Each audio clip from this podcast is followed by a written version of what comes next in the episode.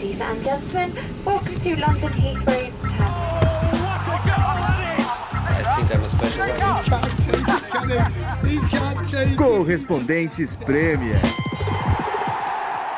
That would be very nice.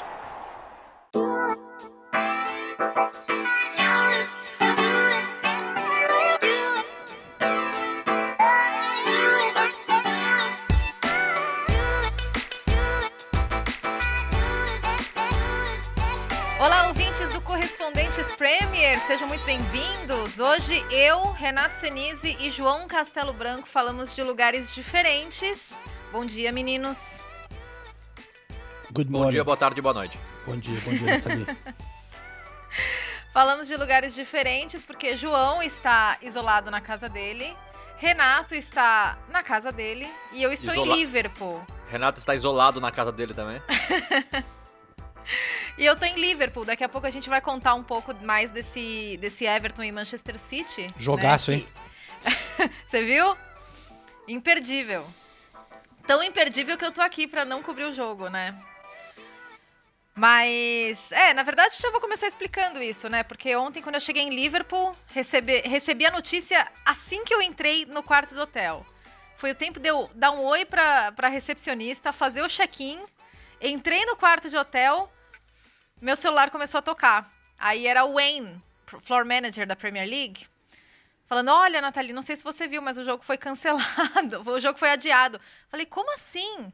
Ele falou: Olha, a gente ainda não sabe exatamente o que, o que aconteceu, os clubes vão se posicionar oficialmente, mas a gente imagina que seja por é, um caso, número de casos elevados de, de Covid, né? E aí comecei a. Aí começaram a aparecer as notícias. Eh, não consegui fazer check-out do hotel, porque eh, por protocolos de Covid, uma vez que você entra no quarto, eh, você não pode mais ser reembolsado, porque eles vão ter que higienizar todo o quarto de novo, né? E aí eh, fiquei por aqui, fiz entradas ao vivo, fiz boletim e hoje vou voltar para Londres.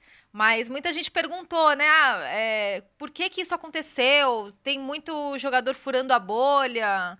É, eu queria até repassar isso para vocês, porque na verdade é um período de festas aqui, né? E a, questão do Natal gerou muita, muita controvérsia aqui na Inglaterra. É, e a gente já esperava um número mais elevado de casos agora entre o final do ano e janeiro, né, gente? Com certeza, né? As regras foram é, mudadas de última hora para o Natal aqui para diminuir o número de pessoas que você podia encontrar, mas ficou claro que muita gente não seguiu as regras e encontrou muita gente no Natal, né?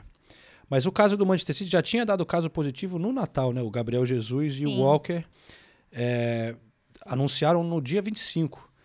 Que quer É, dizer e que eles outros teriam. dois membros da comissão, né? Ex- e- Exatamente. Quer dizer que eles teriam pegado antes. O que está rolando aqui pela Inglaterra não é oficial, mas o que está especulando é que o Manchester City teria tido os primeiros casos aconteceram em Londres quando eles vieram jogar contra o Arsenal eh, no jogo da Copa da Liga e teriam sido infectados no hotel aqui em Londres. Não sei, não sei, é, é o que está sendo especulado, porque quando eles estão em Manchester fica mais fácil controlar a bolha deles, né, que eles estão vivendo. É, e eles acham que tem pelo menos mais três jogadores, mas também não foi divulgado, né, Nat- Nathalie? O- É, quem não, foi, não, né? Não foi divulgado o novo número de infectados, né, o número total, e não foi divulgado quem são os jogadores, porque precisa da permissão do jogador, né, é, e isso é muito comum aqui. É, durante toda a temporada, eles divulgarem o número de- e, e não, não falarem necessariamente quem são os jogadores, em algumas ocasiões eles falam, outras não, mas a gente já teve um outro jogo da Premier League que foi adiado por conta de de, de número elevado de casos de Covid, que foi o Newcastle e Aston Villa, no começo de dezembro. Primeiro de dezembro aconteceria o, o jogo e ele foi adiado.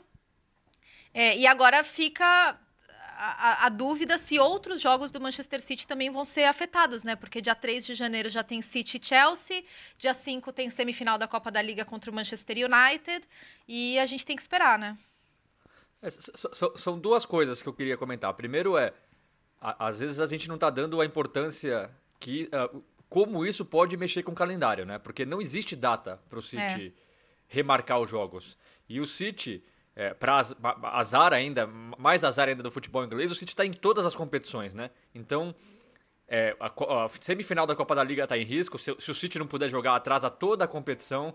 Aí vai atrasar talvez a final, que aí muda com outro time que se classificar para a final. E o City está na Champions League. Então, no, no, na, na, no período em que tiver Champions League, o City não vai poder fazer esses jogos atrasados, porque com certeza vai ser mais de um jogo, né?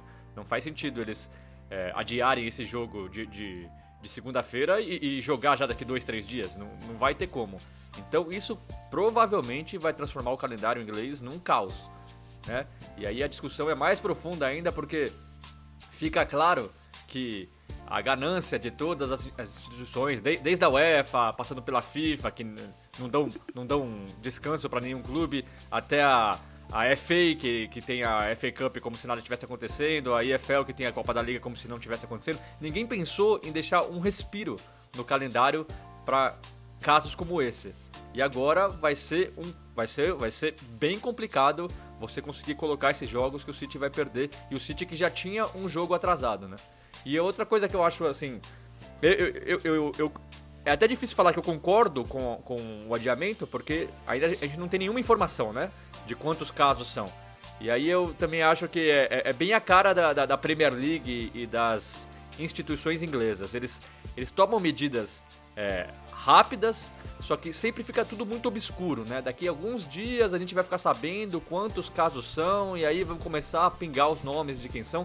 Eu nem preciso saber dos nomes, mas já que anunciou o adiamento, falou: a gente está adiando porque quatro jogadores testaram positivo, sete membros de comissão técnica testaram positivo e é por isso. Não custa nada ser claro, eu não sei por que esconder a informação. Estou falando assim, não precisa nem dar os nomes, mas para a gente poder analisar mesmo se foi certo, se foi errado, não tem por que esconder, né? Se você chegou à conclusão de que era necessário o adiamento, é porque você tem dados para adiar a partida. Então fala. Quando, tem o comunicado, fala, ó, tantos joga jogadores do City testaram positivo, a gente não quer colocar ninguém em risco. E o João falou, é, é começam as especulações, né? Que é a pior coisa que pode acontecer, justamente porque não tem informação. E aí, é assim, o João falou que existe já a especulação que foi na viagem para Londres. A gente vê jogadores do Arsenal também, né? O Gabriel Magalhães com Covid, o William não tá com Covid, mas teve sintomas. Então, talvez faça sentido. E talvez se a Premier League fosse mais aberta, mais clara, a gente não precisava ficar fazendo especulação aqui. Né? É, uma coisa que vale passar para os nossos ouvintes também é que eu até recebi um, um recado quando eu postei sobre o, o adiamento do jogo e, e, teve alguém lá no Brasil falou, pô, mas aí na Inglaterra já estava com torcida nos estádios. É, é, já, muitas já perguntas sobre isso. Né, já tem vacina, não estava tudo bem por aí. É, é, aquela coisa, cara, o, o Covid é um negócio muito instável, né? Não tem muito como... As pessoas estão tentando lidar, mas muda toda hora. Então, parecia que estava um pouco mais sob controle aqui, de repente começaram a aumentar muitos casos. Tem essa história do novo variante do vírus que realmente parece ser muito mais fácil de espalhar, né? Que é o que me pegou aqui. É, antes, por exemplo, nas escolas quase não tinha casos, as crianças não pegavam. E aí começou a. De repente estourou nas escolas aqui em Londres. Essa nova variante espalha mais entre as crianças. Minha filha pegou e eu acabei pegando. Então, realmente, é, tá mudando toda hora. Tem essa, essa. O negócio da vacina vai demorar muito tempo para todo mundo tomar e para ter é, o efeito. Então vivemos uma situação complicada aqui. Vai demorar um tempinho ainda, vai ficar sem torcida mais um bom tempo, eu acredito. E a tendência é que possa. Isso pode acontecer a qualquer momento com outro time também, porque pelo jeito espalha muito rápido, né? Se uma pessoa pega no time, eles convivem ali muito perto, né? Basta ver que quando o público foi permitido, o retorno do público ao estádio, que foi o quê? Três semanas atrás? Quatro no máximo? É. É, eram, eram dez estádios que podiam receber até dois mil torcedores, né? Que estavam no Tier 2 né, da pandemia. Hoje são só dois estádios de uma cidade só, o Liverpool. O resto... O, Londres, por exemplo, estava no Tier 2, era permitido dois mil torcedores. Agora já está no Tier 4, já foi criado um outro Tier... Que nem existia, três, né? Que nem existia. Tudo isso em três semanas porque realmente está mudando muito rápido o, o, número de casos, é, essas novas variantes, já são duas novas, né? Tem uma que é mais ainda, mais é, transmissível, do que, transmissível do que a anterior, que já era 70%, 70 mais transmissível. Então, tudo vai mudar. Agora, eu, eu não faço essa relação de, ah, que absurdo. Adia jogo, mas tem torcedor no estádio. O torcedor não tem contato com o jogador. Eu não, eu, eu, eu, eu não acho que a gente está falando do, do, mesmo caso, do mesmo problema. Lógico, o problema é o mesmo que a Covid, mas não vejo porque 2 mil torcedores numa cidade que tem poucos contágios é, tem relação com um jogador de, outra, de um time de outra cidade que está com Covid. Eu, eu, não faço essa relação. É, inclusive, eu estou em Liverpool e daí eu, eu vou, vou trazer um depoimento pessoal, porque é, andando pela cidade é muito diferente, né? A gente vem de Londres, onde está tudo fechado, a gente vive basicamente um novo lockdown em Londres, né? Você não pode encontrar outras pessoas indoor, você só pode encontrar uma pessoa para fazer um exercício físico é, numa área externa. É, a, pubs, bares, restaurantes estão fechados, academias, enfim. E aqui, Liverpool é, é Tier 2, né? É, estamos no nível 2. Então, os restaurantes estão abertos, os bares. Então, você anda nas ruas, você vê gente é, comendo nos restaurantes. eu, eu até é, é, é, um clima completamente diferente, né? Até também um susto, assim, com a, a, primeira esquina que eu virei, que eu vi, eu falei, nossa, é verdade, aqui é Tier 2, né? Todo mundo na rua. Então, é, é, é, um clima diferente numa cidade que está controlando, pelo menos por enquanto, né? Porque, como vocês falaram, tudo muda muito rápido, está controlando é, melhor o, o, número de contágios. E é, é, complicado, né? Você também ficar especulando, ah, não, foi no jogo contra o Arsenal. Ah, não, mas foi. Pode ter sido um jogador que, que furou a bolha. Pode ter sido tanta coisa, né? A gente nunca vai saber. Essa é a grande questão do vírus. Mas é uma pergunta que a gente recebeu também e que eu repasso é: João, você está bem? Como está se sentindo? Eu sei porque eu tenho falado com você, mas muita gente tem me perguntado isso também. Muito obrigado, galera. É, bom, como deve dar para ouvir, a minha voz não está normal, né? Eu tô com a garganta meio ruim, mas no geral eu estou muito bem, assim, não tô com nenhum sintoma sério, mas derruba, cara. Isso aqui é, são vários dias que eu não tenho muita energia, né? E, e é estranho. Parecia ser uma, como se fosse uma gripe normal, mas não, não muda muito. Eu tô há muitos dias, eu acordo, aí eu parece que eu vou estar um pouco melhor, mas aí eu vou fazer alguma coisa, bate um cansaço, eu tenho que descansar um pouco. Realmente chupou toda a minha energia. Tô com a cabeça meio pesada assim, mas enfim, é, são efeitos aí, bate diferente em, em cada caso, né? Mas é, eu testei positivo, mas estou bem aqui, nada sério, nenhum sintoma sério. Estou no isolamento, estou na recuperação, então, é, no geral, estou bem, mas meio fraco aqui. Espero que 2021 possa começar eu já livrado disso e com, e com a vantagem de já ter pegado, né? Então, ninguém me segura. É, é, é, verdade que você vai organizar uma festa de fim de ano, João, com 500 pessoas e tudo mais, sem poder entrar celular, aí, no, aí no, no, no sul, de, no norte de Londres, é, vou, é verdade isso? Vou estar tá distribuindo Covid de graça aqui no apartamento. Aliás, já, já, que o ano está encerrando, a gente está fazendo um episódio meio especial, né, de ano, Sim. meio que... É, o, o, a gente está num país que, para mim, hoje tem os, os dois, talvez os dois esportistas mais legais e que dão o melhor exemplo né, no mundo inteiro, que é o Lewis Hamilton e o Marcus Rashford. E eu fico muito feliz de ver dois caras como eles servindo de exemplo para o mundo inteiro.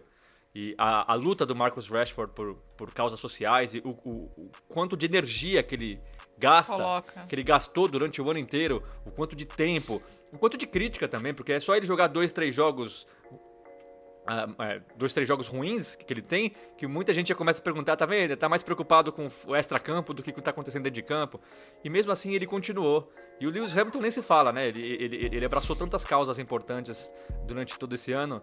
Então eu, eu, eu fico feliz de estar tá morando no país que, que esses dois caras são os exemplos e não. E não, eu vou falar, e não caras como o Neymar, né? Que assim, é absurdo o que o Neymar tá fazendo. Como é que pode um cara que representa tanto, é o cara mais importante do Brasil, o cara que tem mais seguidores, que sabe, que, que, que mais, mais influencia, que mais influencia crianças, adultos. Como pode um cara desse, num momento como esse, fazer o que ele está fazendo? Assim, é, mostra só que, no fundo, a gente pode falar de várias características do Neymar e tudo mais, mas no fundo ele é simplesmente um egoísta. Ele, ele só pensa nele e não está preocupado com o resto. Então, eu, eu, fico feliz que nesse ano apareceram caras como o Lewis Hamilton e o Marcus Rashford aqui na Inglaterra. Tem também o LeBron na NBA, mas como a gente mora aqui, né, a gente fala mais dos caras daqui. Então, é, eu fico feliz que esse ano tenha fortalecido ainda mais pessoas como o Marcus Rashford e como o Lewis Hamilton. É, Bem, bem colocado, porque é um caso extremo de uma pessoa que está totalmente descolada da realidade, né? É, parece que, que vive um, um, outro universo e foi bem decepcionante também, mais uma vez, ler essa notícia relacionada com ele.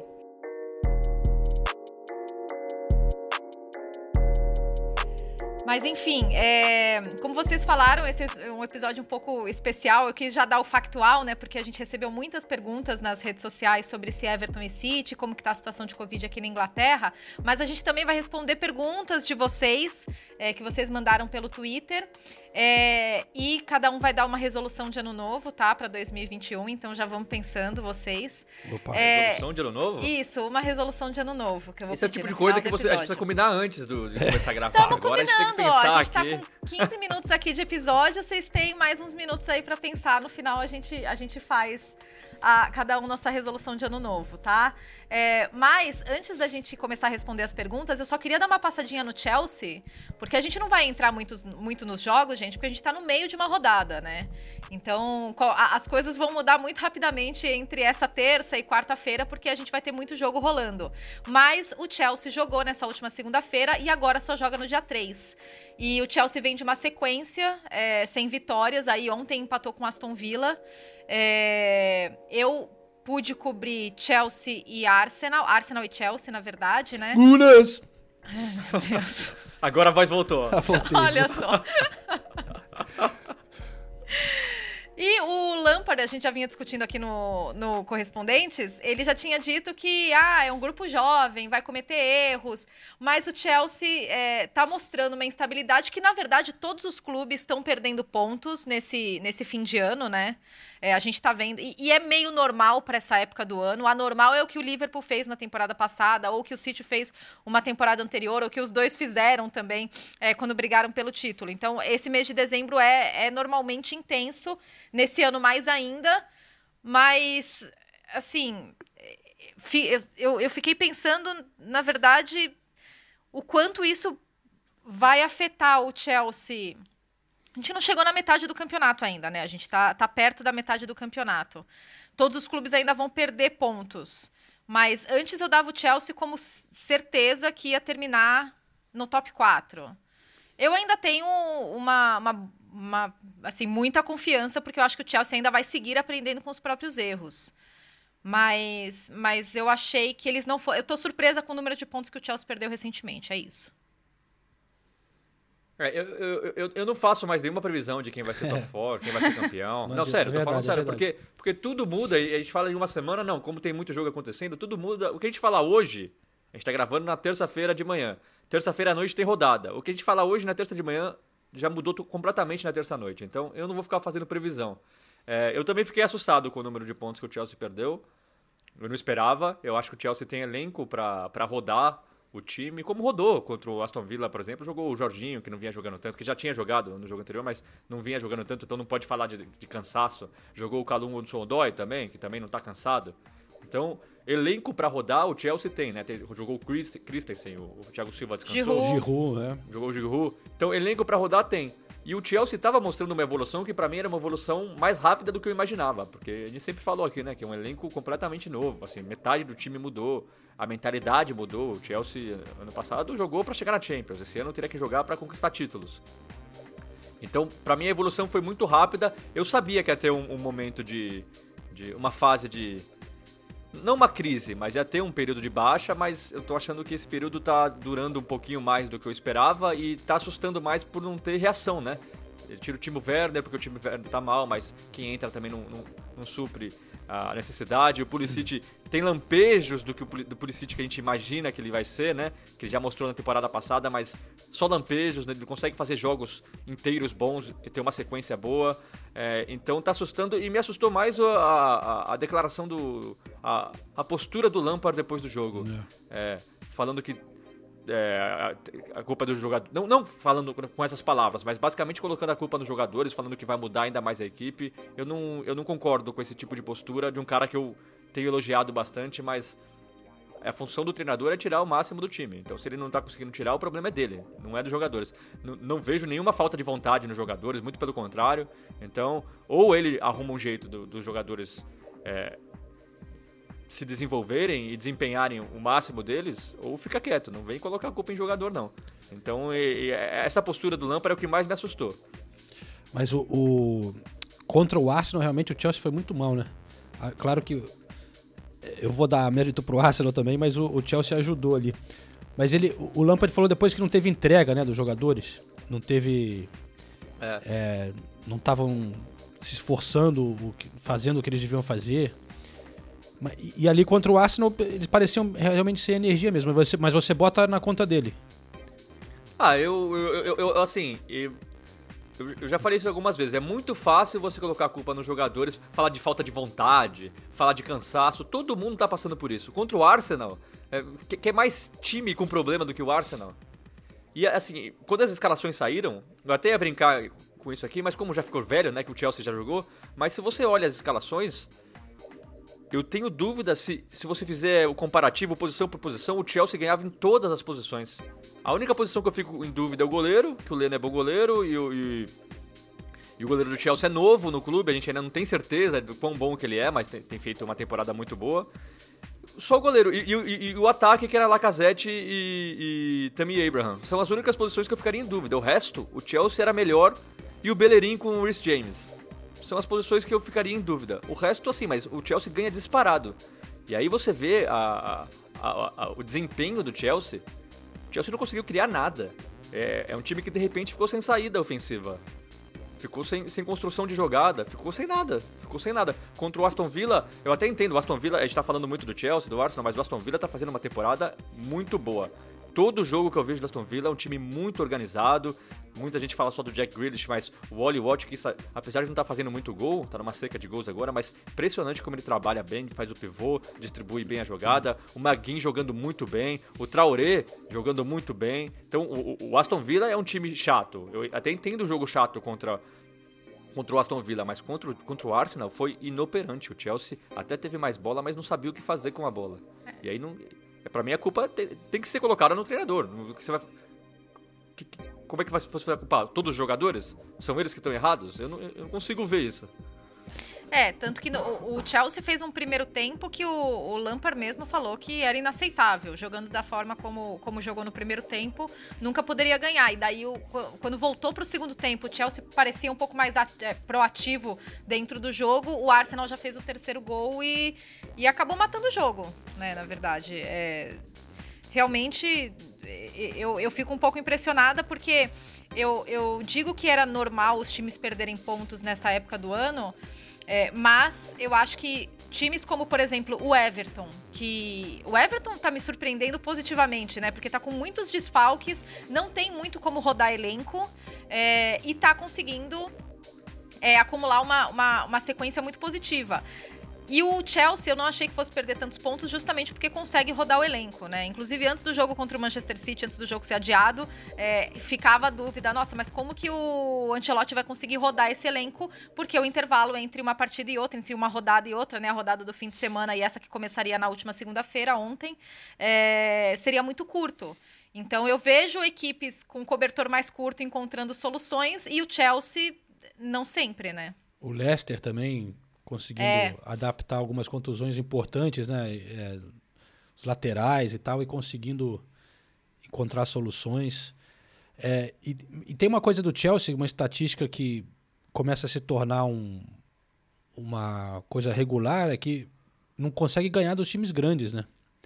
Isso é uma preocupação para o torcedor do Chelsea, que nessa temporada só venceu times da parte de baixo da tabela, né? O, o time grande você tá falando do Aston Villa, é isso? Não, o Chelsea não conseguiu vencer times da parte de cima da tabela. Então, mas aí você tá falando, dando esse dado por causa do jogo contra o Aston Villa. Também. Contra o Arsenal, não. O Arsenal estava em 15 Tava não, tá, né? Tá ainda? Né? Tá ainda. Não, mas Tava a- tão mal que agora- nem a vitória tirou. Agora ganhou do Quer rival, dizer, tá tudo A bem. gente, tá, a gente tá gravando na terça de manhã, né? A gente não sabe como que vai ser o resultado do jogo da noite. O- o- a minha grande curiosidade em relação ao, ao Arsenal e essa vitória é se o Arteta teria feito essas mudanças ou se ele foi realmente só, só fez porque foi forçado, né? Porque a torcida já tinha algum tempo querendo ver a molecada, já tinha tava pedindo o Smith Rowe, Smith Rowe. o, é, o Martinelli pedindo espaço, né? O, enfim. E aí, é, o William estava doente, né? O Davi Luiz também, pelo menos é o que o clube diz. É, Eles estavam se sentindo mal. É. Illness foi o termo. É, Aubameyang no banco também, porque não estava ainda na melhor forma, mas eu fico com essa dúvida. Será o Arteta teria mudado, colocado esse time para jogar ou ele só fez porque foi forçado? E agora que ele fez, como que vai ser, né? Vai dar a chance para essa molecada? Bom, já vai ter jogo agora, a gente vai, né, quando for ao ar, já vai ter algumas explicações. Mas ainda tem a galera, a galera que estava doente ainda está doente. Né? O, o, o, William não vai estar tá pronto para esse jogo ainda. É, o Gabriel Magalhães está com Covid mesmo. É. Né? Então vai demorar uhum, um pouquinho para é. voltar. Ah, mas, mas eu acho que independente de. Eu, eu acho que o Arteta sempre deu sinais de que ele não. Não, não tem medo de tirar quem acha que tem que tirar e colocar a molecada para jogar. É, o Gabriel Martinelli não estava jogando porque estava machucado. O, o, o, jeito que ele entra em campo é impressionante a vontade do Gabriel Martinelli. Meu ele, Deus. Nossa, ele muda a postura do time. Então, eu, eu, eu, eu não tenho muita dúvida de que o Arteta faz o que ele quer fazer e, e não liga muito para o que as pessoas vão pensar. Eu acho até ele mais corajoso do que eu seria. É, você colocar o Aubameyang nesse momento no banco, ele pode não estar tá em forma, pode... Mas você colocar o Aubameyang depois de sete partidas sem ganhar, num clássico em casa contra o Chelsea, na, você ocupando a 15ª colocação, você tem que ser corajoso. Porque se, se, se, o Arsenal toma 3 a 0 do Chelsea, ele, o mundo ia cair em cima do Arteta. E ele não. Para mim, ele demonstra muita coragem. Deu certo contra o Chelsea, eu não sei se vai continuar dando certo, né? Mas. E, e a, a, gente fala. É, é, por isso que eu, eu também não quero ficar dando muita opinião, porque tudo muda muito rápido, porque lógico, todo o mérito do Arsenal jogou muito bem, anulou o Chelsea, mas os gols do Arsenal saíram assim, na maioria em jogadas meio que achadas ali, né? O pênalti, o primeiro pênalti meio que achado, um gol de bola parada e um gol que o Saka, cara de pau, falou que foi de, de propósito, mas a gente sabe que não foi, né? Então, não estou tirando o mérito do Arsenal de forma alguma, mas é, e, e, e, se aquele pênalti não sai? Será que o Arsenal ia conseguir fazer um gol? É, então, por isso mas... que a, Ah, é difícil analisar em cima de um jogo só, né? Teve Eu a bola do pro na trave também. É. Não, o Chelsea também mandou bola na trave, perdeu pênalti. É. Não, o Arsenal jogou melhor, não tô tirando o mérito do Arsenal, mas não dá pra gente falar que mudou já a, Ah, a não, nossa de jeito nenhum. ideia de- de- do que a gente pensa do Arsenal por causa de uma vitória como essa. É, eu perguntei isso pro Lampard sobre azar, né? Se, ah, será que o Chelsea não deu um pouco de azar? Ele falou que ele não acredita em azar, no- sorte e azar no futebol. Que o placar foi justo e que o, o pênalti. Ele falou: ah, o terceiro gol até pode ter sido um pouco de azar, mas o primeiro e o segundo foram falta de atenção nossa. Então, concordo, falta de concordo concentração. Mas, meninos, vamos às perguntas então? Porque senão a gente vai ficar se alongando no, É verdade, na, tem muita na- na pergunta rodada legal. que vai mudar em poucas horas e a gente tem muita pergunta legal. Eu vou começar aqui. Eu queria falar que várias, a- nosso público feminino, tá? O público, a mulherada que ouve correspondentes, elas são muito participativas porque elas mandaram várias perguntas legais. É, eu comecei a printar, eu, nossa, mulher, que legal, nossa, mulher, que legal também. Então, meninas, muito bom, tá? É, olha, a Raquel Julião perguntou. Tenho gostado de quando vocês falam das fases e ciclos do futebol. Então a pergunta em jeito retrospectiva é: o que 2020 trouxe de novo e o que podemos esperar de 2021 a nível futebolístico? Um abraço de Portugal. Raquel Julião. Eu achei muito legal. Eu, eu acho que, assim, o, o que 2020 trouxe de novo, eu acho que foi mais em termos de preparação física e recuperação, né? É, você ter que você não ter tanto tempo de recuperação e daí eu não falo novo necessariamente positivo, tá? É, isso impacta na intensidade, na forma como os times pressionam. é, e, e a gente sentiu muito isso nessa temporada, né? Não só pelo tempo que o futebol ficou parado, mas agora com o calendário totalmente exprimido. É, eu não sei se os times vão começar a repensar essa importância que foi dada nos últimos anos da, da pressão, né? Do, do, do futebol, de- dessa pressão que os times é, têm que fazer, né? Que virou uma obrigação dos times ou que virou tão importante no futebol. Então, não sei se isso vai se, se arrastar até 2021. Mas eu acho que, que essa questão do, da, da pressão sem levando em consideração a, a falta de preparo físico que os times estão tendo, né, e falta de recuperação, principalmente, é, foi, foi algo que mudou para é, nesse ano de 2020. Ah, pra mim, pra mim o, o que 2020 serviu pra mim é mostrar como um depende do outro em tudo. No futebol, na vida, porque a gente falou um pouquinho do calendário, mas é impressionante como um, o, a, a, Premier League depende da FA Cup, que depende da, da EFL, que depende da UEFA, que depende da, da FIFA, e, e, que o clube grande, que menospreza o pequeno, depende do pequeno também para o campeonato conseguir acontecer. Então, para mim serviu para mostrar como é uma rede muito, muito grande, muito dependente um do outro e às vezes muito desorganizada, muito cada um olhando para o seu próprio umbigo e prejudicando o produto final que é o futebol. Eu, eu continuo achando que o calendário poderia ter sido distribuído de uma maneira, maneira menor, maneira melhor. Pra gente, mesmo com essa loucura, ter jogos com um pouquinho mais de qualidade. Porque a gente tá falando de uma Premier League muito disputada, mas os jogos não têm a mesma qualidade da temporada anterior. É normal que isso acontecesse, mas eu acho que poderia ter tido uma distribuição melhor. E para 2021, eu espero que eu, eu acho que ainda vai ser muito parecido com 2020. O calendário ainda vai estar apertado, os jogadores não vão ter muito tempo de descanso. A temporada seguinte, eu não sei como vai ser ainda em, em relação a Covid e, e, vacina, e se todo mundo vai poder jogar normalmente. Mas eu acho que o reflexo de 2020 ainda vai ser muito forte em 2021. Acho que vai, o futebol vai voltar ao normal só em 2022, isso se tudo der certo, né? Com vacina e tudo mais. É, vai ser interessante ver se, se tem alguma chance de chegar a acordos, né? Porque deveria ser uma lição de 2020, que nem o Senise está falando, de que as, os times, mas também as entidades, né, tem que trabalhar mais em conjunto para é, ajudar os jogadores nessa situação. E, eu acho que uma coisa que me impressionou é talvez a importância dessa do, do descanso, mas também de uma pré-temporada, né? É, que uma coisa que a gente às vezes não, sei lá, não pensava muito, parecia que não, não dava tanta importância, pelo menos eu não via como uma coisa muito é, séria, assim, que faria tanta diferença. E eu acho que deve ser uma das explicações para ter começado, o futebol ter começado de uma maneira tão diferente, né? Sem a pré-temporada.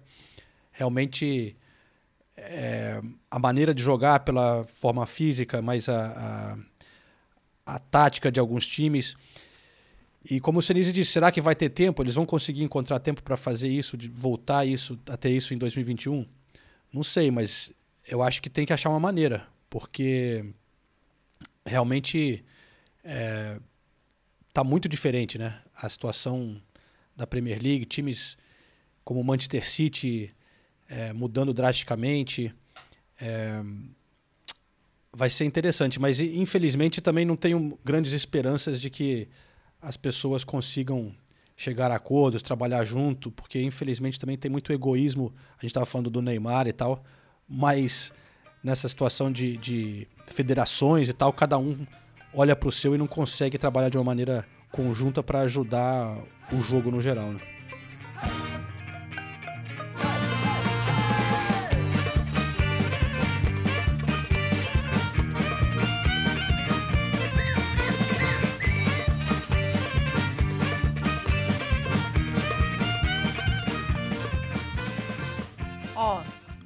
Não sei se vocês têm perguntas aí também, eu vou repassar mais uma aqui. Rodrigo Aires. Fala pessoal, se tivessem que escolher um momento para ter público no estádio, qual o jogo de 2020 seria? Abração, amigos, e muito obrigada por alegrarem as manhãs e as tardes de louça e bicicleta. Valeu, é, Rodrigo. É incrível quanta gente fala que escuta o podcast lavando louça, né? Eu acho que a gente faz um bom serviço. Ou limpando a casa. É limpando a casa, né? É, galera, porra, gostei. O pessoal cuida da casa bem. É o serviço eu... público aqui. Bom, e respondendo a pergunta, eu poderia ir pro, pro óbvio que é o Liverpool campeão, É. né? Que não tinha torcedor, e acho que seria o óbvio. Mas, Mas o Liverpool e Chelsea, você disse. En- Não, a, o- a entrega da taça. Porque. Não, o jogo que o Liverpool foi campeão. Eu gostaria que tivesse público. qu- Quando o Liverpool foi campeão. É que acabou sendo fora de campo, né? Mas aí no Exato. jogo seguinte, que tivesse público lá. Mas, como eu, eu tento fugir sempre do óbvio, o meu seria o primeiro jogo do Leeds na Premier League. Pô, você roubou as minhas duas respostas. você tá de sacanagem, viu? Ué, tudo bem, a gente pode ter mais uma resposta. Né? É, É, é o Leeds e Fulham. Foi o primeiro jogo do Leeds. Não, na verdade, o primeiro jogo do Leeds na Premier Foi League contra o foi Liverpool, não foi? Liverpool, né? Foi Liverpool e Ah, não, mas Leeds. não, o primeiro jogo no Ellen Road. No Ellen né? Road foi jogo, contra é. o Fulham e foi 4 a 3 ainda por cima. Então, é, eu ia falar esse e eu ia falar o Liverpool e Chelsea, que foi, na verdade, o, o jogo da entrega da taça. Não só pela entrega da taça, porque o Liverpool organizou uma festa muito legal, mas também porque o jogo foi muito legal, né? É, é difícil fugir dessa do Liverpool, né? Depois de. Foi um ano tão histórico, né? Depois de 30 anos o Liverpool esperando. A gente sabe, a gente falou tanto durante o nosso podcast, durante o ano, o quanto representa para a torcida, o quanto a torcida lá em Liverpool é, se emociona, faz parte, né? da- da- assim, como impacta a cidade, como a cidade para em torno do time. Mas só para também ter outra, outra opção, eu vou destacar também os jogos da do playoff, né, que são em Wembley, para quem sobe para Premier League, que- sempre são ocasiões também muito especiais, né, porque são times menores geralmente que, que vêm para disputar a subida para a Premier League em um jogo decisivo ali a final em Wembley, metade de cada time, é, pô, jogos realmente emocionantes, né, e, e foi sem torcida dessa vez, né. É, foi o Brentford e Fulham, né? E o, o Brentford tentando voltar pra, pra Premier League seria realmente seria legal. O, o da Championship, né? Da Championship, Não da, é, não da League One. Mas, e, e eu vou citar um outro jogo também, que foi muito legal. É, desculpa, João, mas foi o Aston Villa e Arsenal. Que o Villa ganhou por 1 a 0 e, e foi super importante para eles permanecerem na, na Premier League. O Villa estava praticamente rebaixado. E eu falo do Villa porque. é, porque o estádio é maravilhoso, né? Eu adoro Villa Park, mas porque é um clube muito tradicional, né? E, e a torcida também. A torcida do Villa é muito legal. Então, acho que teria sido um jogo legal também para ter público. Eu acho que, aproveitando que a gente falou do Vila, é, tinha uma pergunta aqui, eu estou tentando achar de quem é, mas aqui é o Semi, Semi Choc. É, pergunta qual é a surpresa. Tem mais gente que perguntou sobre isso. A surpresa da temporada é, até aqui, né? E, e eu acho que, sei lá, eu acho que o Aston Villa, para mim, seria a minha escolha, cara, porque, claro, tem muitos times que estão bem, né? O Southampton, por exemplo. É, mas o Aston Villa, depois que, disso que você falou, né, Nathalie? Eu lembrei. né, Os caras não foram rebaixados por um ponto, né? Foi até o finalzinho. E aí na temporada seguinte vem e, e- e faz uma temporada que está fazendo como essa, né? Jogando tão bem no meio de uma pandemia, com um elenco mais curto. E para mim realmente é, eu- eu acho que eu diria que é a maior surpresa. Positiva, né? Eu, eu faço menção honrosa para o Southampton, porque porque tá pontuando muito mais do que eu imaginei. Não, não, não achei que o Southampton fosse lutar contra o rebaixamento, mas não achei que eles fossem conseguir resultados tão bons. É, eu, eu, eu- eu- concordo com os dois, mas é, é, não é querendo me, me livrar das perguntas, mas se essa pergunta fosse feita duas semanas atrás, todo mundo ia no Southampton. É. Agora todo mundo vai no Aston Villa. Talvez duas semanas pra frente é, seja o Everton, que não é uma surpresa porque tem um time bom, mas tá desempenhando mais do que o elenco pode. Imagina se daqui a duas semanas o Everton é o líder. Aí a gente iria falar o Everton. Mas no momento, pra mim é o Aston Villa por tudo isso que vocês falaram e pelas. pelas é, o que mais me impressiona é que as contratações todas foram ótimas, todas deram muito certo e todas se mostraram assim cirúrgicas, onde o Aston Villa precisava, comprou. E mesmo se o Southampton tivesse ali, nesse momento, uma posiçãozinha acima do Villa, por exemplo, é, é, uma grande surpresa, mas é um trabalho que já vem sendo construído, que a gente vem observando há algum tempo, né? É, melhorando. O Aston Villa não. O Aston Villa foi do, do desastre ali a, a, aonde está. Então, é, eu vi. E a, a outra pessoa que fez a pergunta foi o Felipe também, que o Fei. É, Felipe aqui no Twitter. Da surpresa mais coesa, com tendência de continuar. Foi a versão da. Aí já é mais complicado opinar. Mas vamos lá, que a gente tem muita coisa boa aqui, né, Nathalie?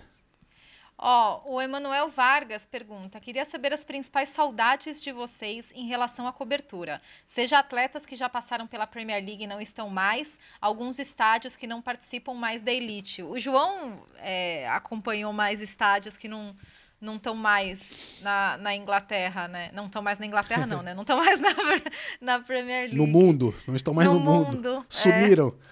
Ah, em termos de estádio, é, sim, eu, eu realmente destacaria dois, né? É, o, o Highbury, que eu tenho, porque por ser meu time, era um lugar muito charmoso, né? Você ainda pode ver a fachada do Highbury, pelo menos, que tá lá ainda, dá para ter uma noção do que era, assim, como é- era histórico e também porque é associado com bons tempos do, do Arsenal, né?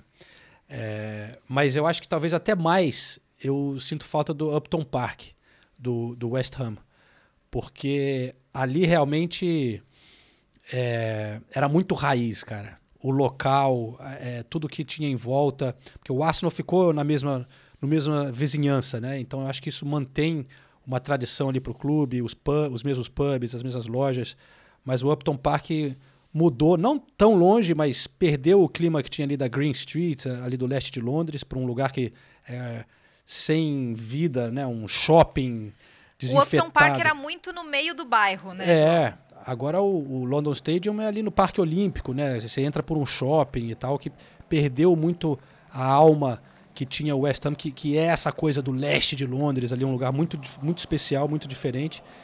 E o Upton Park respirava muita história. Você entrava ali, tinha umas, umas fotos gigantes de, de grandes ex-jogadores lendários, né? É um clube que teve uma história muito rica, né? A estátua do lado de fora com jogadores que foram para a seleção.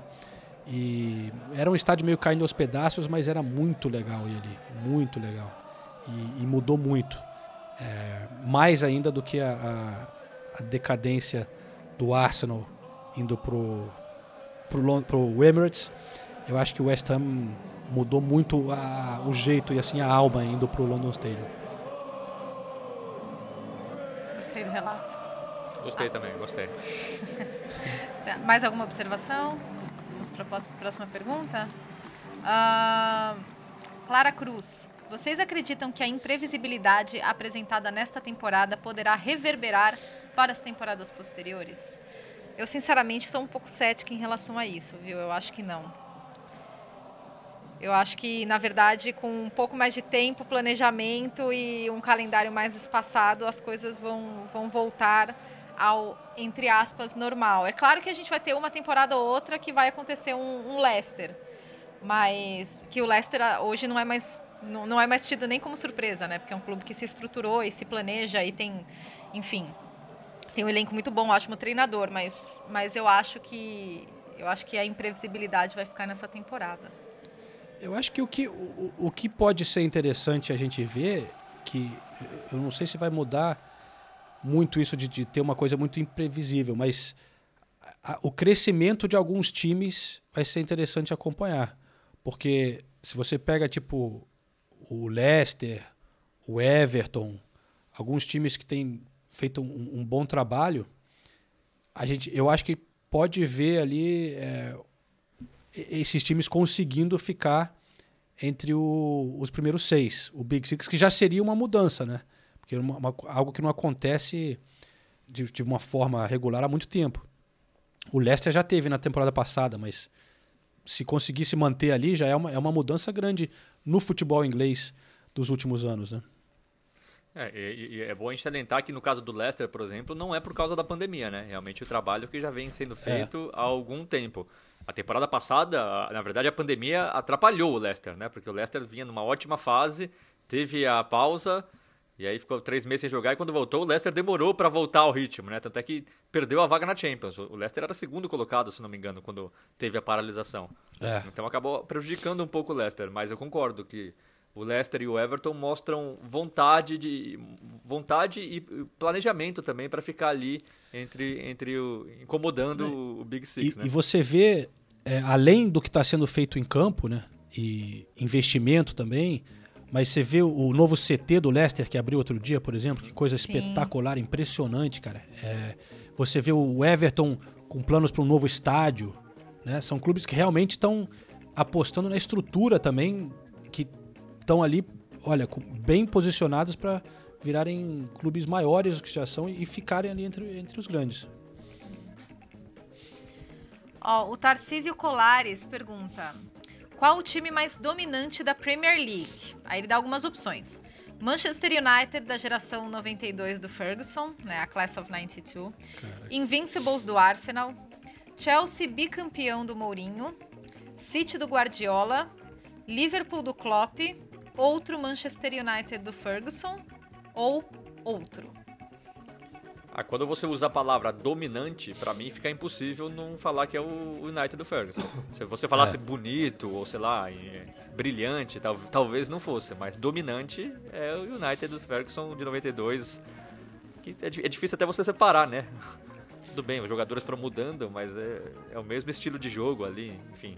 Pra mim, o United. E, e não vai ter igual. Dominante dessa maneira, pra mim, não, não vai ter igual. Mas qual o preferido de vocês? Que vocês achavam mais legal de assistir? Seja Ah, neutro, hein, João? Porque eu sei que o Não, Invincibles tá no, no, no- no meio. Eu fico com o Invincibles. Eu sempre falo isso. Pra mim, é o time, o time mais bonito pra mim foi aquele Invincibles. Até a maneira como o time foi construído, como o o Wenger chegou sem, sem ninguém nem conhecia o Wenger aqui na Inglaterra. Chegou do Japão, todo mundo falou quem é esse cara, um francês vindo do Japão, por que, que ele veio? Com e a aquele, maneira ter- co- com aquele terno grande. é, que o critério cabia sete Wenger dentro. E a maneira como ele foi construindo, trouxe um cara ali, outro cara ali, de repente jogando daquela maneira brilhante. E até assim, dentro da temporada, né, que é do Invincibles, tem histórias muito legais. Aque- Aquele Arsenal e United, por exemplo, que o, o Van Nistelrooy pede o pênalti no último lance, que te- tiraria a invencibilidade do Arsenal. É, assim, dentro da temporada tem muitas histórias boas. Então, e pra mim era o mais bonito de ver. Eu, eu fico com o Arsenal Invincibles sem dúvida nenhuma. Que, que lindo esse depoimento. É. Não, Realmente aquele time, eu acho que para em termos para ver, foi o acho que o mais legal que eu vi, mas eu acho que é difícil não ser um pouco influenciado como torcedor, até porque eu, eu acompanhei muito de perto e eu ia, já fui em alguns jogos no Highbury, assistia nos pubs aqui é, do norte de Londres, comemorei na rua é, aquela fase e mas de ver, né, o, com o Henry, Bergkamp, Vie- Vieira, é, Pires. Pires, Overmars, era um time sensacional. Mas eu concordo com você nisso, que em termos de dominar, né, não era um time que dominou naquela temporada ali, né, porque não perdeu. Mas a briga com o Manchester United era muito intensa e muito boa naquela época. E o time do Manchester United do, do Ferguson ali do- dos anos 90 dominou por mais tempo, né? Ganhou muitos títulos. Então eu acho que tem que ser, eu acho que esse é o que mais marca em termos de dominar durante mais tempo, mas eu queria destacar também o, o Guardiola com o Manchester City, a maneira que chegou e, e- e dominou a Premier League ali por umas duas temporadas, aquele temporada que fez 100 pontos, que fez fazia tantos gols que destruiu todo mundo. É, agora o Liverpool fez talvez parecido, mas eu acho que também a maneira que o, que o City dominou ali um, período mais curto do que aquele do United também ch- chama muita atenção pra mim. Eu acho que se o Klopp e o Liverpool não tivessem aparecido no caminho, o City andaria mais ou menos para essa dominância aí do, do United. Eu acho que o City a gente poderia pensar que nas, sei lá, em 10 temporadas o City conseguiria vencer umas 7, talvez 8, se continuar nesse ritmo, né? Mas aí apareceu o Liverpool e o Klopp e estão dividindo aí essa, essa dominância. Então, por isso que eu não coloco o City como dominando da mesma maneira que o United dominou. Até porque é é muito cedo, né? Quem sabe daqui 10 anos a gente olha pra trás e aconteça isso, né? Ou o City ou o Liverpool ganharem seis Premier Leagues em, em uma década, ou sete, não sei. Vamos esperar, mas por enquanto não chega perto pra mim do United do Ferguson. Tem uma pergunta que eu achei muito engraçada, do, do Samor Carlos. Vocês encontram famosos na rua? Tipo, vocês vão ao mercado e o Paul McCartney tá na fila do caixa? São jornalistas e sonham em ser correspondente a partir do trabalho de vocês. Valeuzão. O Liszt Porra, eu não sempre tenho- eu não conta, tenho- né, de... É. Eu não tenho estrutura emocional pra encontrar o Paul McCartney no- no- na, na fila do supermercado, não, né? Sa- Samoro, os únicos famosos que eu encontro na rua são o João Castelo Branco e Nathalie Gedra. Você cala a boca, porque você já viu um famoso no supermercado, sim. ah, é verdade, estileira, hein? Estileira. Hector Bellerin Bellerin. Fazendo, fazendo compras na véspera de Natal do ano passado, né? Não, não, foi na véspera de Ano Novo. De ano novo. É, foi na véspera Ano do passado, Ano Novo. Não, foi, acho que foi ano retrasado. Já faz um É, não sei. tempinho. É, a eu gente lembro que ele perdeu. tava machucado, só pra variar. Isso, Era a é. época que ele machucava muito. Muito Ele estilo, tava hein? com Tava muito estiloso. Não, ele tava, ele tava mesmo. É- Era difícil não reparar nele. Cara, É. a, a gente, nos estádios, a gente cruza com muitas personalidades do futebol, né? Assim, porque é, até aqui na Inglaterra tem muitos ex-jogadores também que participam das transmissões e tal, então a gente sempre vê esses caras que são lendas aqui do futebol inglês, Schmeichel, né? É, enfim, Roy Keane, Henry, Henry. Owen. Os caras estão sempre por ali. Pra gente acaba até ficando normal, mas se a gente botar uns nomes aqui, a galera vai falar, porra, que legal, cê- né? Vocês viram esses caras. Mas eu vou destacar aqui, já que você pergunta de gente famosa na rua, na época que eu trabalhava, eu era barman nos pubs lá de Camden Town, eu trabalhava num pub em Primrose Hill, que é uma área ali perto de Camden Town, que moram muitos atores e tal, e, e, e no pub onde eu trabalhava, bebia muito ali o Jude Law, o ator. Ah, mentira! É, Sério? Meu brother. Ai, desculpa, amor, mas é porque ele é lindo. Peraí, peraí, peraí, não, pera- peraí, peraí, não, peraí. Você tá de sacanagem, né? O último, o último podcast do ano você vai fazer uma coisa dessa. Então eu, eu, eu, eu servia muita gente ali desse tipo, que aí pra mim era um famoso diferente, né? Porque no futebol a gente tá mais acostumado, mas é, Jude Law já servia ali também o, os irmãos Gallagher do Oasis, bebendo no- naquele pub. É, Não enfim, tinha nenhuma mulher, não tinha nenhuma mulher famosa que bebia nesse pub só pra eu ter uma reação parecida. pra- no meu sonho eu servia a Scarlett Johansson ali no pub. Ah, mentira! Não, que é, é linda, desculpa. Não, mas eu, eu já vi ela uma vez, numa balada. Mas enfim, já deu. Gostei, gostei da lista de famosos, João. Ó, uma vez num jogo do Chelsea, eu vi o Matthew McConaughey, que tava lá é, visitando. Ah, Ele mentira! tem, ele tem, ele tem um time de, ele tem um time de futebol na Inglaterra, na- nos Estados Unidos, né? Ele é dono de um time de futebol nos Estados Unidos, então ele gosta de futebol. É, mas falando desses ex-jogadores aí, João, eu lembrei que assim que a gente mudou aqui pra Inglaterra, eu falei, caramba, meu, quanto, quanto ex-jogador, né? Por que, que você tá rindo? Não, eu pensei que se você fosse contar a história. Ah, a gente nunca contou essa história, né? Qual É é? que a gente nem lembra o nome do jogador. A selfie no Nossa, estádio eu do sei, Crystal eu sei quem é. Sabe? Sei, eu vou contar essa história daqui a pouco. Mas, mas não, teve um dia que eu tava lá no Emirates e, meu, um monte de ex-jogador e eu não tinha entendido ainda que é muito difícil falar com esses caras. Esses caras, eles não dão entrevista, né? Eles são comentaristas e, e eles não dão entrevistas pra nós, réis mortais. Então, eu vi o Michael Owen lá fazendo comentário, acho que pra, pra BT, pra alguma emissora. Falei, cara, é agora. O não eu já tenho, o lema da minha vida, né? O não eu já tenho. Saí literalmente correndo atrás do Michael Owen. No Emirates Stage, naquela garagem, né, que eles têm que passar quando eles saem do, do estádio até a sala de imprensa, saí correndo, peguei o Michael Owen pelo ombro, falei, oi, eu sou a Nathalie, ESPN, não sei o quê, poxa, será que a gente podia combinar uma entrevista com você, lá, lá, lá? Aí ele, não tá acostumado com isso, né? Porque ninguém faz isso aqui, depois eu fui entender isso. Ele, ah, não, sim, claro, não, mas eu preciso da autorização da BT, então é, manda um e-mail pra fulana aqui. Eu, ai, tá bom, eu lá, toda cheia de esperança, mandei um e-mail, até hoje tô esperando a resposta, né? Mas... Não, Mas, mas a, a- a gente já encontrou bastante gente legal. O Kobe Bryant, né? Ah, é verdade. falecido, mas Kobe Bryant a gente entrevistou saindo do jogo do Tottenham em Wembley, conseguimos entrevistar o, o Gallagher, próprio do, do Oasis. Também Não, já o Noel, encontrou- não o Liam. O Noel, né? O Noel, né? É, a gente encontrou também algumas vezes, duas vezes já no duas City, vezes. E, e é, uma e- vez É, e teve uma conseguimos no entrevistar FIFA. Uma também. vez eu estava no, no Manchester City, ele entrou nas. Tava os jornalistas trabalhando na sala de imprensa depois do jogo, tinha acabado a coletiva. E ele entrou na sala de coletiva e sentou na mesa do, do Guardiola lá e, tipo, falou alguma besteira ali, tipo. Tava bêbado. Não, mas- É isso aí. Be- Besteira é o que ele mais fala. É. Eu lembro que na entrevista que a gente fez, ele parou na zona mista e virou meio que uma coletiva dele ali. E aí eu tinha que editar aquilo, eu tinha que ficar juntando frases dele, porque ele não termina a frase. Ele começa a falar e para. aí faz outra pergunta, então, pra, pra fazer sentido ali, Construir o raciocínio, é, você tem que ficar juntando as respostas e aí dá tudo certo. Uma vez eu entrevistei o Spike Lee após um jogo do Pô, é Arsenal. legal, hein? Foi legal, de- torcedor do Arsenal. Ele era fã do Henry. O Spike Lee. Até rima, né?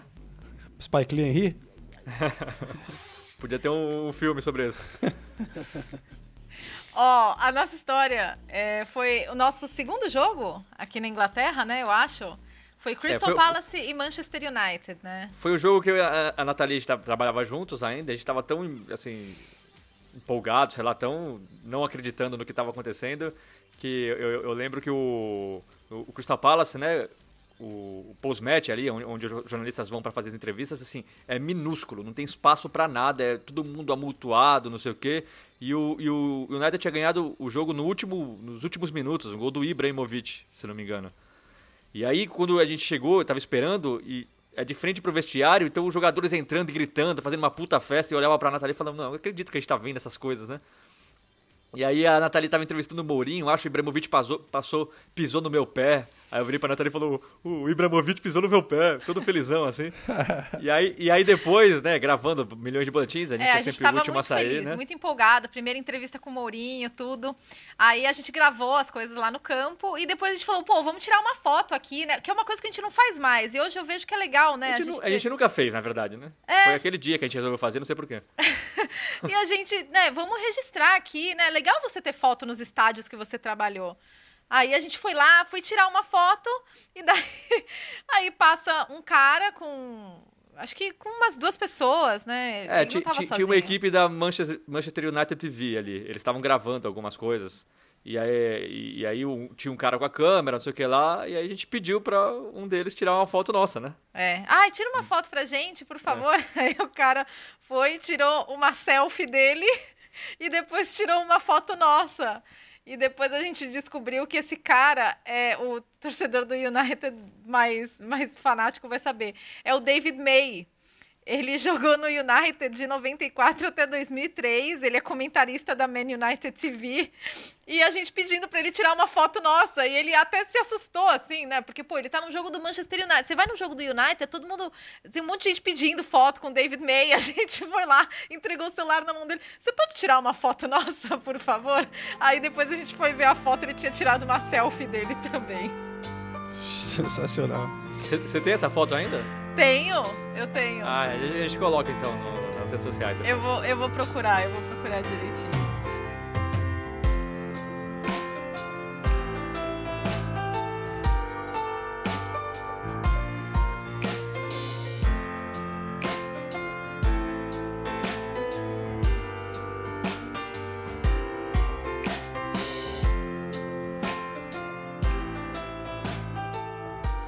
Meninos, estamos nos encaminhando para o final. Não sei se vocês têm alguma pergunta em especial que vocês querem destacar.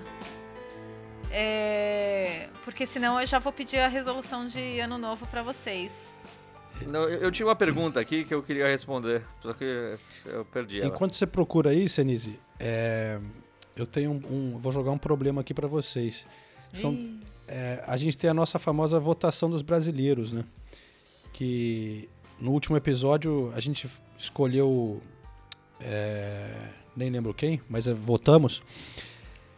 E, e aí me lembraram que a gente votou em um, só que foram- tinham sido duas rodadas. Então tá uma confusão. É. Agora eu nem sei quantos. Ah, Mas será que a gente vota em algum nesse, desses últimos jogos? Ou, ou vai ter que ficar a, sem? a- a minha resolução de ano novo é não façamos eleições e nada disso, porque a gente não tem estrutura pra fazer esse tipo de coisa. Essa, essa é a minha resolução de ano novo. Já destruiu nosso, nossa brincadeira e respondeu em um. Sacanagem, hein, cara. Ah, eu não, eu não acho que a gente tem que votar, porque a rodada começou. Ah, a gente tem que. A rodada do fim de A semana. rodada Eu tô falando, não, a que passada. passou, é, a que passou. Ah, sim, acho justo. É. Eu não sei em quem que vou votar, nem parei pra pensar nisso, mas eu acho justo. também Foi uma não. Eu, eu fiz uma, uma lista rodada aqui pra completa. ajudar. Ah, boa, Boa, João, tá vendo? É, é sempre bom ter um cara organizado. e- De boa Destaques, hein? memória. Destaques. Fred, do Manchester United, eh, teve o empate contra o Leicester. Rafinha, no Leeds. É, o Leeds voltou a vencer, né? Ganhou do Burnley por 1 a 0 Rafinha jogou bem. Foi substituído no segundo tempo, mas estava jogando muito bem, eu achei. É, o Fabinho, como sempre, no Liverpool, tem jogado bem, salvado ali. E o Marçal foi um outro destaque meu no Wolverhampton. É, ele voltou a, a jogar, foi titular. E, e gostei dele também. Seriam meus destaques aqui. E eu para vocês não me não sacanearem. É, vou votar no Rafinha. Eu vou votar no Fred, do United. Eita, quem eu vou votar, hein? Não, Sem, sem demora, vamos, estamos apertados. É, é que eu não achei que teve nenhum grande destaque, né, nessa rodada entre os brasileiros. Assim, ó, alguém que realmente. Ah, eu vou no Fred, vai. Vou no Fred. Boa, tem que se unir. Depois, depois que você fez esse episódio, você tem que. Porra, sabe, eu, eu esqueci de destacar aqui e, até talvez trocaria meu voto em uma injustiça de não ter, na- pelo menos na lista preliminar, Gabriel Martinelli. É. Gabriel É, Martinelli. não, mas, é, é, Ah, não. mas mesmo assim eu mantenho meu voto. Eu, eu, eu, eu, eu vou manter meu voto, mas eu acho que a gente deveria destacar também o Douglas Luiz, que fez mais uma ótima. Ah, é verdade, ele tá jogando Porque no fim de bem. semana o Aston Villa jogou com um a menos. Né? Esse Aston Villa realmente está muito forte. Jogou com um a menos é, o segundo tempo inteiro foi, e, e conseguiu fazer mais dois gols, vencer por 3 a 0 o Crystal Palace. E o Douglas Luiz, assim, em todos os lugares do campo, participando da destruição de jogadas, da construção, construção de jogadas. Eu só não mudo meu voto porque o Fred já ganhou por 2 a 1 senão Não, e porque eu voto. posso votar no Douglas Luiz nesta rodada. Nessa atual rodada, porque ele foi muito bem contra o Chelsea também. Ah tá, mas aí a gente não vai votar agora. vai? Não, não, Vai? mas eu posso guardar esse voto. Só Vamos ver pra o que vai gente- acontecer na rodada, né? Vamos deixar claro então. Venceu o Fred. É, acho que é. A gente começou, né? Ou Douglas Ah, Luiz. Não, vai ter o Fred. Venceu. Venceu- venceu. Venceu o Foi o Fred. Fred, né? Vocês dois votaram no Fred, né? Fred. E eu votei no Martinelli. Mudei meu voto. Tá, mas perdeu. Eu, eu- eu quero responder a última pergunta, que é uma, ele fez uma pergunta pra cada um. Tá. Eu vou começar com a minha, porque ele começa comigo. Falou, Renato Senise, finalmente, é bom ou ruim o trabalho do Solskjaer no United? Foi o César Romero. O César Romero costuma pegar no meu pé porque eu, eu falo bem do Solskjaer. É, eu falo que continuo achando o, o trabalho do Solskjaer bem aceitável. Não sei se é bom. bom acho que é bom, sim. É, tá dando padrão de jogo pro United. O United, é, por pontos perdidos, ali é o vice-líder da, da, da Premier League, junto com Aston Villa, acho, não tenho certeza nesse momento, mas tá brigando ali em cima. Um pequeno papelão na Champions League, mas eu acho que o trabalho é bom sim, e, e não vejo por que mudar agora. Ele tá, parece que tá dando um rumo pro time. É excelente? Não, é bom. Aí, é, é, aí ele, faz pergunta pros dois. Aí pra Nathalie Gedra é: quando Nathalie Gedra vai assumir que é torcedora do Citizens? Ah, isso- você que escreveu esse, esse tweet? Foi você? Muito bom. Responda, não maltrate o nosso ouvinte. Ele, Gostei, Tá? Senise. responda. Eu não sou torcedor. Gente, eu já falei tantas vezes, eu não tenho um time aqui, eu não tenho um time na Inglaterra. Eu, eu gosto mais de alguns clubes do que de outros, mas falar que eu sou torcedora, pra mim ser torcedora é uma coisa importante. Eu não sou torcedora do Manchester City. Então, já, César Romero, já que a Nathalie não, não é sincera com o nosso Ai, ouvinte, eu, meu vou, eu, vou, eu vou ser sincero pra você. A Nathalie torce pro time que tá o Pepe Guardiola. Se o, se o Pepe Guardiola for pro Fulham, ela vai torcer pro Fulham. Se o Pepe Guardiola for pro Tottenham, ela vai torcer pro Tottenham, tá bom? Respondido. Aí pro João Castelo Branco é mais fácil. Everton, Villa, Foxes ou Saints? Quem pode furar a bolha do Big Six e chegar na Champions nessa temporada? Everton, Villa, Fox, é o Leicester, ou Saints, Southampton. É, olha, eu vou com o Leicester. Eu acho que o Leicester. O Everton tá muito bem, mas eu não acredito na mesma consistência que eu vejo no trabalho de Brandon Rodgers, que tá já evoluindo há muito tempo. É, eu ainda acredito que o Everton vai tá, ter mais instabilidade, a defesa não me convence. O, Leicester tem jogadores muito bons para voltar aí é, para o elenco. Vejo um elenco mais preparado e, e com mais opções. Eu acho que o Leicester vai dar trabalho mais uma vez nessa temporada.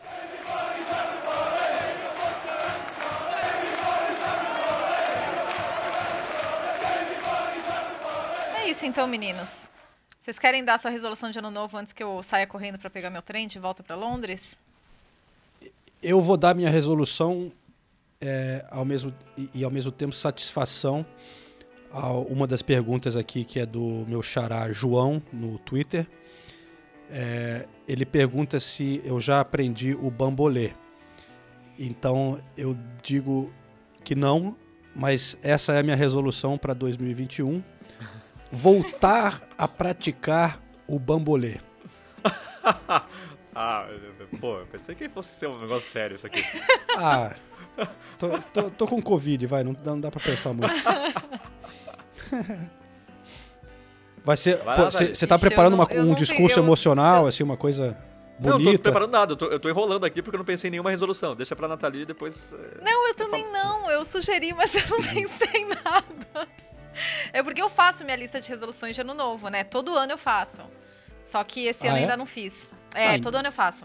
Então, mas Ela, ela não só faz, E você como ela cobra que você faça também, e ela quer ler todas as suas resoluções e quer que você comente todas as resolu- resoluções. Só que se você for muito honesto e falar, ah, essa aqui você não vai fazer, ela fica brava. Porque ela quer que você comente, mas comente de uma maneira, né, Na- Nathalie, tranquilinha ali. conta pra gente uma resolução que você conseguiu cumprir e uma que você não conseguiu cumprir do ano passado.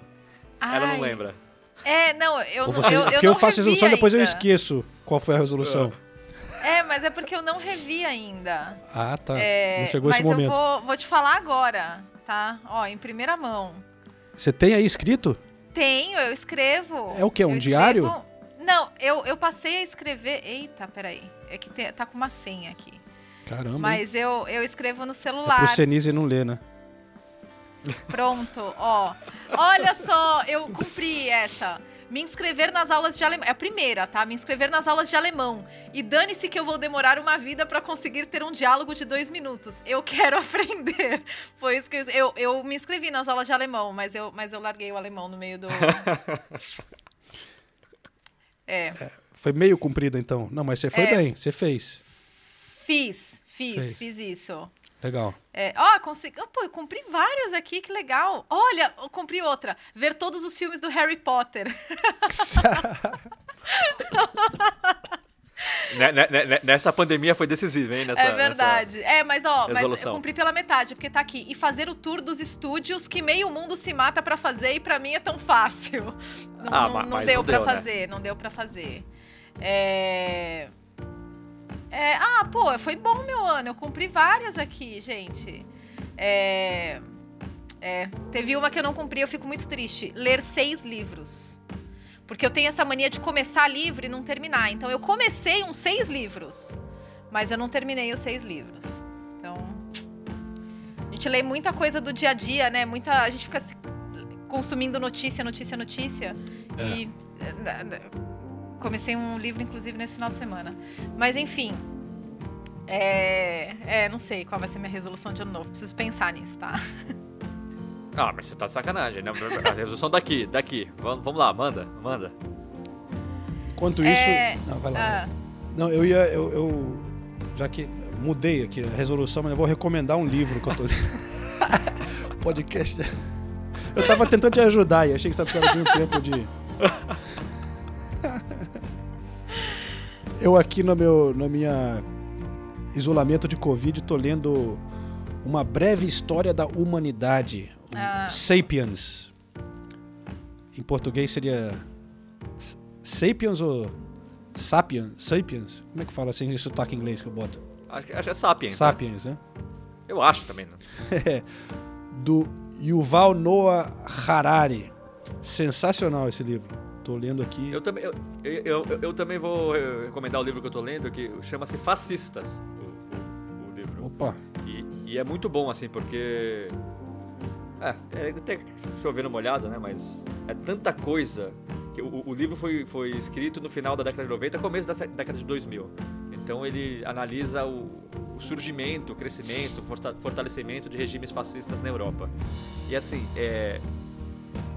É assustador, né? Como tudo se repete alguns anos depois e a mesma negação que existia na época continua existindo agora. Enfim, é uma, é uma aula. é, realmente você vê como a história é a coisa mais importante para você evitar que as coisas se repitam. E é muito bom, é impressionante. Parece que tá escrevendo agora, mas tá falando de, de- Mussolini que chegou no poder em 22, do Hitler, lógico, em 33, mas como as características são muito parecidas com alguns países e algumas situações que estão acontecendo no momento. e as táticas usadas, né? Tudo. É, é tu- é isso tudo que a é, mesma coisa. Isso que a é, é- dá medo, né? usando, usando a mesma, ta- mesma tática para fazer a cabeça do, das pessoas, né? Mas Eu, eu, eu recomecei o Amor nos Tempos do Cólera porque eu li muitos, muitos anos atrás e eu queria reler. Então, é isso que eu estou, estou lendo no momento. só queria dizer o seguinte, Senise, É, A gente tá enrolando há 10 minutos, Gente, o eu- eu episódio vou não o acaba, meu eu trem, preciso é pegar o sério. trem também e a resolução da Nathalie não sai. Fala- mas fala, João, você quer dizer? não, que a gente ia passar um podcast aqui, já passou de uma hora, sem falar da- do, do, do seu Tottenham, né? Mas só para constar esse, esse fato, que o Tottenham tá numa draga e o Mourinho é, botando a culpa nos jogadores já. Mas só, só queria registrar isso aí antes de acabar. Acho bem registrado. Muito obrigado. Eu, eu, eu, eu- eu prometi pra. Uma resolução minha é, é- Não, não vou falar essa resolução. Vamos lá, Nathalie, vamos lá. Ai, meu Deus. Uma resolução minha é. Ai, eu não sei, gente. Eu, eu realmente não sei. Eu Ah, Nathalie, meu eu sei, eu, vou sei perder uma, o meu eu sei uma resolução sua que com certeza vai estar na sua lista. Posso te ajudar? Qual? Pode? Que vo- você quer voltar a correr uma, uma prova de corrida, vai ser uma meia maratona é, numa cidade. Tá, tá por fora. Tô por fora? É, a gente tem uma atualização. Ih, Já tá. Já... A gente, a gente vai, a gente Parou foi de sorteado correr. para correr a maratona de Berlim. Então, 2021 será o ano em que eu e Renato Senise nos tornaremos maratonistas. aí! Isso não é uma. A, a gente chegou na meta e dobrou a meta, entendeu? Caraca, velho. Maratonista é foda, hein?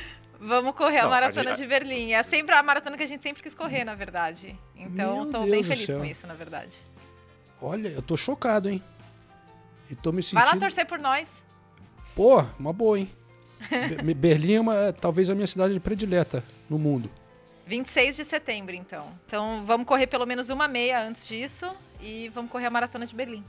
Ou eu estarei lá com a minha bandeirinha e, e- e com, tipo, Nathalie, Senise, com a fotinho de vocês ali, apoiando, ou eu estarei aqui podendo, é, cobrindo algum jogo para possibilitar a sua folga. Boa, João. acho qualquer muito mais forma, provável- você tá apoiando. De alguma forma eu estarei apoiando. Acho a segunda opção muito, mas muito mais provável. Ah, e ó, ó, vou fazer uma resolução que com certeza eu vou colocar na minha lista. Eu vou me inscrever nas aulas de piano, que eu falo isso há, há 10 anos e eu nunca fiz. Então eu vou me inscrever nas aulas de piano, que eu sempre quis aprender a tocar piano. É isso. Essa é a minha resolução. Pô, eu vou na sua onda. Eu vou tocar o. É, o ukelele que tá aqui meu, na minha. É ukelele, Na é bambolê. na minha Vai estante. ser um ano de, de novas experiências. Boa, então essa é a resolução do João. É. Ele vai, vai, vai aprender a tocar o ukulele fazendo bambolê ao mesmo tempo. Então, você E imagina você? ele tocando ali e, e bamboleando ali, ó. E você, Senise? A minha resolução. Ah, eu não sei. Eu, eu, eu- eu- resolução- são duas em uma. Uma, eu vou voltar a estudar. o quê? Vou fazer uma pós, provavelmente. alguma coisa assim. Olha. E aí acaba entrando em outra que é eu vou trabalhar menos. Porque não dá pra trabalhar do jeito que eu trabalhei esse ano, então. Acho ótimas as resoluções, viu? Então, eu, eu eu- testemunho isso. Uma vai com a outra, né? Então, uma vai com a outra. Pra eu voltar a estudar, eu preciso trabalhar menos. Então, é, eu, vou, eu vou trabalhar menos. Não dá pra manter esse Trabalhar menos do, do Renato Senise, gente, pra vocês entenderem, é trabalhar como uma pessoa que trabalha bastante, tá? Porque ele trabalha, assim, umas 12, 14 horas por dia. Trabalhar 8 horas por dia, 9 horas por dia, já seria um grande avanço pra ele, tá? Então, É apoio. é- Gostei. apoio. Essa é a resolução. Gostei. Eu fiquei me sentindo infantil perto das resoluções de vocês. Ah, pera Mas aí. tudo bem. Eu, eu, eu não tenho maturidade suficiente pra falar, para ter uma resolução que é aprender a bambolê. Eu, eu não tenho essa maturidade. É que você que você eu te- foi evoluído. É, é- é tanta maturidade que tô vivendo a segunda infância, né? Mas tudo bem. Fica pra outra. Meninos, feliz 2021 pra vocês, pra todo mundo que tá ouvindo a gente. Obrigada por terem acompanhado é, nós quatro, né? é, falando besteira aqui no Correspondentes Premier. Obrigada mesmo pela audiência. A gente tem um público muito, muito fiel. E esse ano, com, com pandemia, a gente sempre procurou tentar trazer conteúdo para vocês. E a gente recebe um, um retorno muito legal de todo mundo. O público do Correspondentes a gente sempre fala e é de coração. Vocês são demais, super participativos, é, sempre mandando mensagens muito legais pra gente. Então, que 2021 seja muito melhor para todos nós, tá bom? É isso? Feliz ano novo pra todo mundo, pra todo mundo que nos ouve, e que nos acompanha esse tempo todo, e um feliz ano novo para um ouvinte especial chamado Ulisses Neto. Sensacional. Sensacional. É, eu também queria deixar o agradecimento aos nossos ouvintes aqui, porque realmente é, a gente sente, através do retorno, né, uma conexão muito legal com muitos dos ouvintes, principalmente os que chegam até uma hora e quinze de podcast, é, que estão aqui com a gente ainda. E a gente está entrando no nosso quarto ano do Correspondentes Premier agora em 2021. E tem muita gente que está com a gente desde o começo, então eu sei que ele já eh, cria uma proximidade, né? E, e só dizer que a gente também, espero que dê para sentir que a gente tem um grande prazer em fazer isso, em grande parte pela conexão que a gente sente com vocês. Porque eu, por exemplo, aqui não estou trabalhando, estou com Covid, mas queria fazer questão de participar desse último episódio do ano, é, porque é um prazer pra gente. E, e obrigado por possibilitarem que, que esse podcast continue né, e tenha continuado durante tanto tempo. Happy New Year! Valeu, gente. Valeu, gente. Beijos.